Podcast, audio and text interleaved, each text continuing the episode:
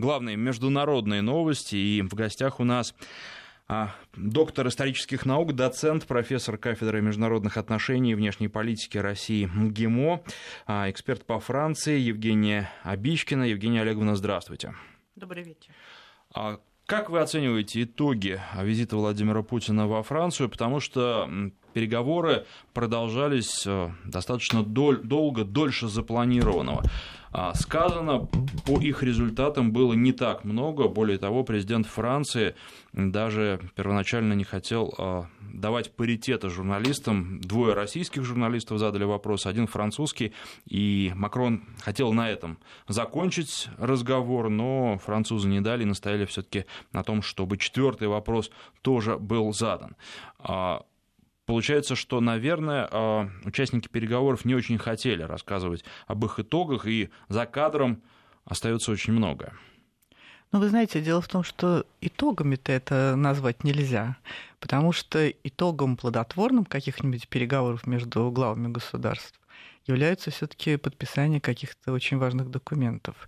И раньше даже главы государств особенно и не ездили в другую страну с каким-то серьезным визитом, если не планировалось подписание каких-то очень важных документов. Во всяком случае, ну, в советские времена было так, сейчас совершенно другие времена, сейчас очень много зависит в международной политике и от личных контактов, и очень многое зависит от степени если не взаимного доверия, которое вряд ли может испытывать президент Франции президенту России и наоборот, то, по крайней мере, от э, степени взаимопонимания. Речь идет здесь не о симпатии, не о том, что они э, могут достичь какой-то общей точки зрения, а по крайней мере об каком-то эмпатическом восприятии. То есть, по крайней мере, встать на точку зрения другого, постараться понять, с чем она мотивирована. И вот это, собственно, главный результат визита. Судя по всему, Макрон, э, пользуясь тем, что президент России лично поздравил его с избранием э, на пост президента Франции, заодно и пригласил его, но это небольшой официальный визит, прием в Елисейском дворце и так далее. Это именно визит, связанный с совершенно четким культурным, историческим событием.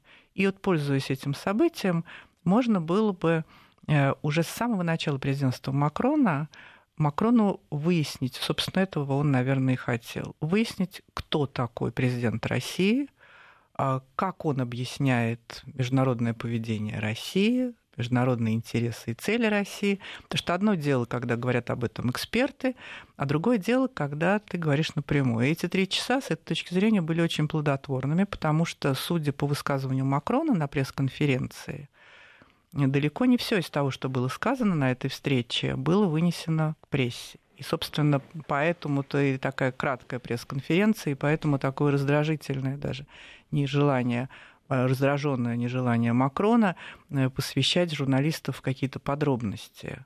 Главное, что он сказал, что у нас будет диалог, что диалог начался, что у нас есть очень серьезные расхождения, но у нас есть э, очень важный враг это международный терроризм.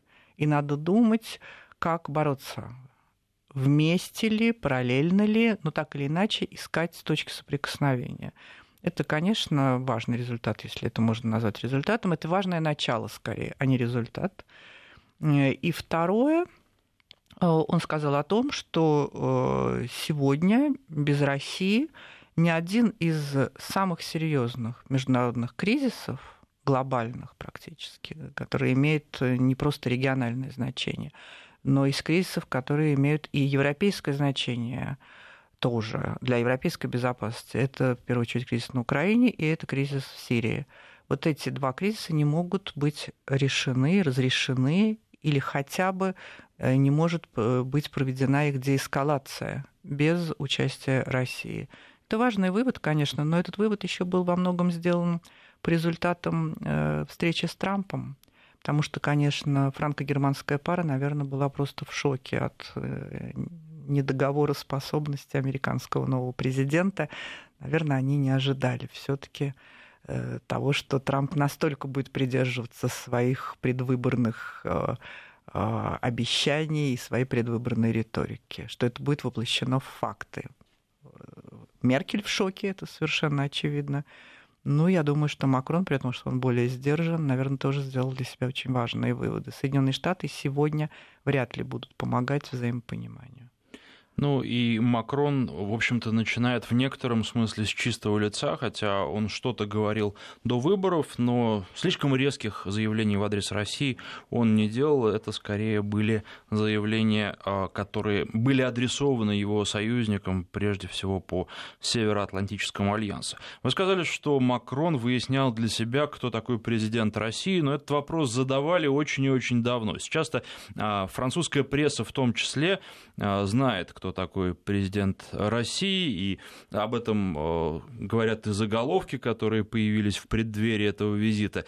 И э, скорее, наверное, вопрос э, сейчас стоит так, кто такой месье Макрон – ну, я бы не сказала, что прям очень знают. Я, конечно, поняла, что ваш вопрос носит совершенно иной характер, нацелен на то, чтобы я, может быть, рассказал, кто такой Макрон. А вот первый вопрос все таки тоже очень важен. Дело в том, что Россия является для Запада непредсказуемым партнером, потому что она действует не в логике Запада. Вот в чем дело. И я думаю, что отчасти логику Путина хотел понять Макрон. Логика Запада Потому что это совершенно это другая логика. Англосаксонская логика? Это не обязательно англосаксонская логика, это логика гуманитарного активизма, это логика для Франции того, что называется революционным французским мессианством, это логика э, признания цивилизации и права, собственно, только западной цивилизации – называться таковой. Признание универсального характера э, именно этой западной модели как наиболее успешной для счастья человечества. И, соответственно, э, признание того, что э, благодаря своему превосходству, моральному превосходству, страны, которые эту западную модель выработали, ей следовали на протяжении последних веков и достигли таких успехов в общественном плане, могут, э, наверное, учить весь остальной мир, э, как ему жить. И с этим связано, в частности... Модифицированное бремя белого человека. Совершенно верно, да. Это новое издание «Бремени белого человека», но только помножено еще и на то, что Франция – родина прав человека. Ну, Соединенные Штаты Америки тоже считают, что они родины вообще Декларации независимости, поэтому э, они между собой спорят по поводу того, за кем первенство. Но так или иначе, вот это вот лидерство Запада очень важно. И логика России совершенно другая. Э, Россия защищает э, суверенитет, в том числе право государства на насилие внутри своих границ. Защищает она его для себя, но она защищает его также для Асада, например. Франция с этим не согласна. Ну, теперь, может быть, перейдем к тому, кто такой Макрон, вот потому что нет, вы знаете, логика Макрона, тогда, вот именно такая так, логика. Тогда, нет, давайте немножко остановимся. А на ваш взгляд, а, что вот увидел и понял Макрон сегодня? У нас еще вот минута до короткого перерыва. А, ну, что он увидел и понял, я так думаю, что у него были свои внутренние вопросы, и он на эти внутренние вопросы, я думаю, получил ответы. Причем ответы напрямую.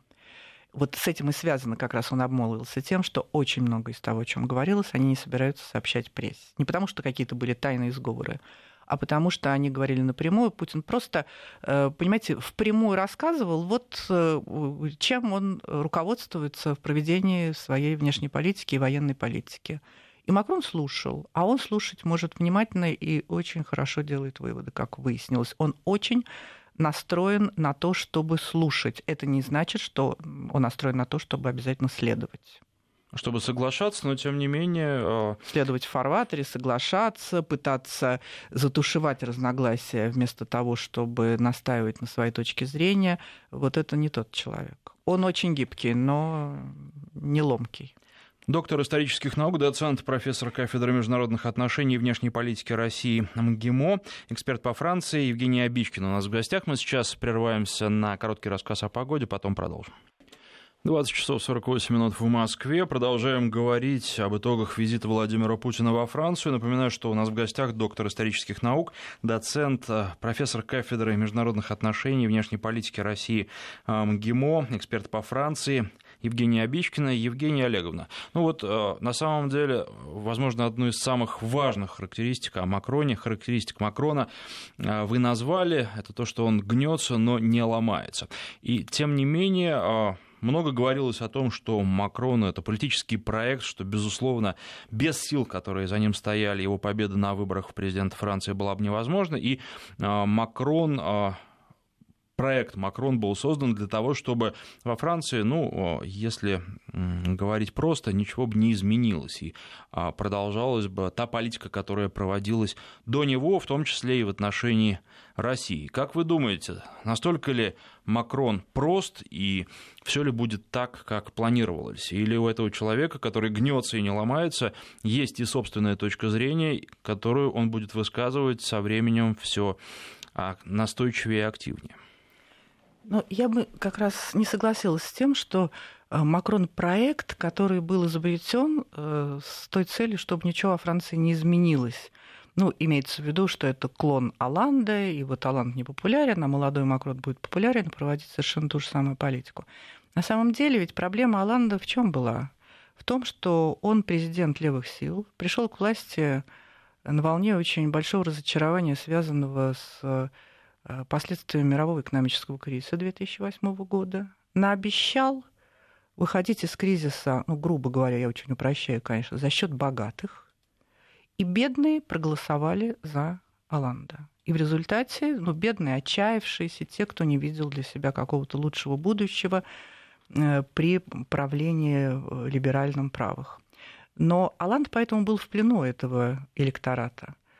И первое время он должен был проводить эту политику. Эта политика, и заранее было известно, что эта политика не может привести ни к чему к другому, кроме как к ухудшению экономической ситуации во Франции, и, следовательно, к росту безработицы, ну и так далее, и так далее, дефицита и прочего. И главное, она не сможет помочь перезапустить французскую экономику, французскую промышленность в том числе.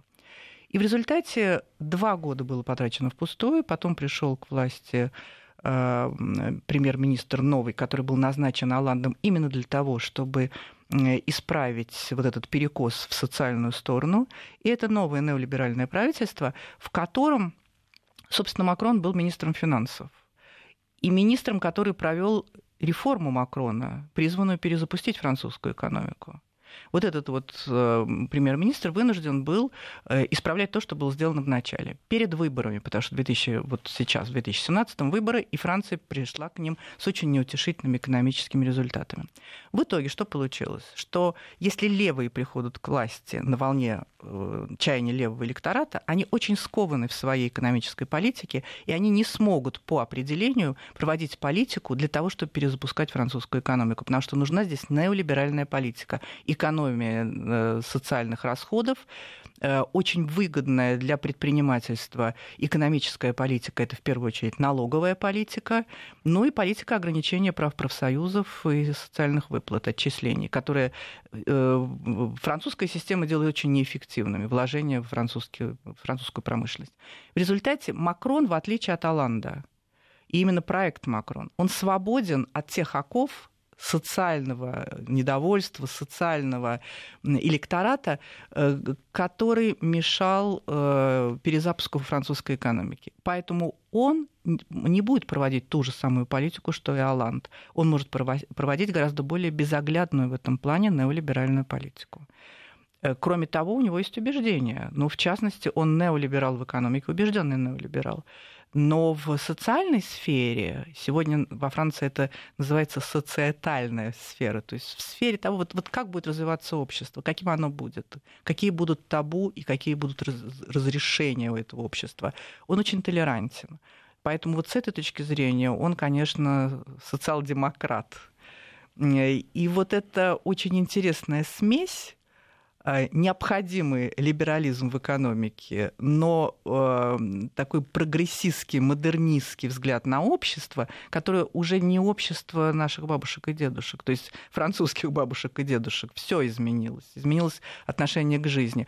Макрон представитель таких гедонистских левых сил, которые считают, что жизнь должна для, быть вообще дана для наслаждения, для того, чтобы ей пользоваться, для того, чтобы не только вкалывать, но еще и иметь досуг, Э, любить кого хочешь, заниматься чем хочешь. Это, это очень по-французски. Но попробуйте французам сказать, что они должны жить так, как живут, скажем, шведы или норвежцы. Если ты зарабатываешь и много зарабатываешь, давай-ка 80-90% в общую копилку, потому что ты живешь в прекрасной, благоустроенной и очень спаянной, сплоченной стране. Французы не такие. И Макрон это понимает. И вообще он очень здорово всех понимает, потому что ему удалось в своей программе, казалось бы, совместить совершенно несовместимые положения, между тем выйти в президенты. Ну вот нас-то в первую очередь интересует международная политика Франции. И э, учитывая то, что вы уже сказали, ведь э, за а, время, которое прошло с момента вступления в должность Алланда, товарооборот между Францией и Россией упал в два раза. Понятно, что, наверное, если а, Макрон заинтересован в развитии экономики, то он на это не обращать внимания тоже не может. А, но насколько он будет свободен в проведении своей внешней политики? Ну, если говорить о том, что из-за Оланда товарооборот упал в два раза, все таки не совсем так.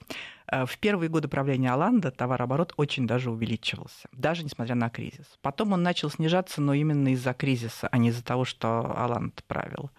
А потом 2014 год. Вот из-за чего упал товарооборот. Из-за 2014 года и из-за всех событий, связанных с Украиной. Это просто совершенно изменило международную политику и политику в отношении России.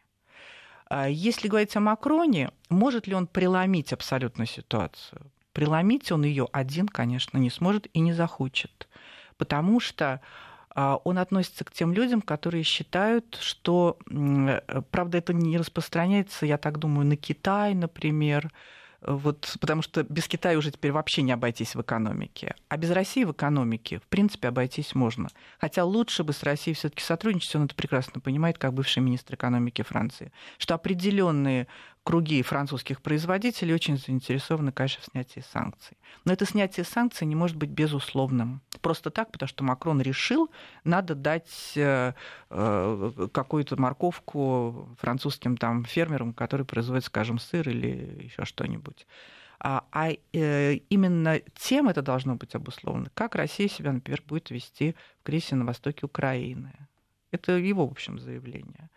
Э, как, э, и с этой точки зрения Минская группа для него очень важна, конечно, потому что в несколько приемов сегодня он возвращался к тому, что договорились они с Путиным, что будет перезапущена работа Минской группы, но немножко на новых основаниях.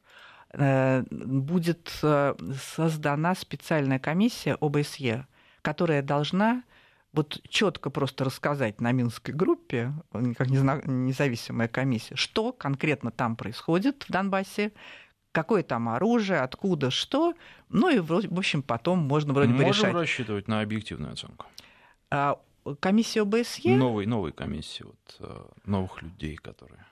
Ну, вы знаете, э, трудно очень сказать. Э, как известно, объективной истины вообще-то не существует существуют обстоятельства, даже, даже вы знаете, и слова-то не имеют смысла, а имеют Хорошо. смысл контекст. Понятно, не очень можем. А, но вот а, хотел бы вам еще один вопрос задать. Вроде бы сегодня в ходе а, переговоров и последующих слов, которые прозвучали, все было, ну, достаточно ровно. И из всей этой картины выбиваются несколько слова Макрона, которые были произнесены в адрес российских агентства «Спутник» и телеканала Russia Today резких, ну и, по сути, он их в клевете обвинил, хотя Маргарита Симонян уже заявила о том, что нет подтвержденных фактов того, что российские uh-huh. средства массовой информации выдавали какие-то фейковые новости.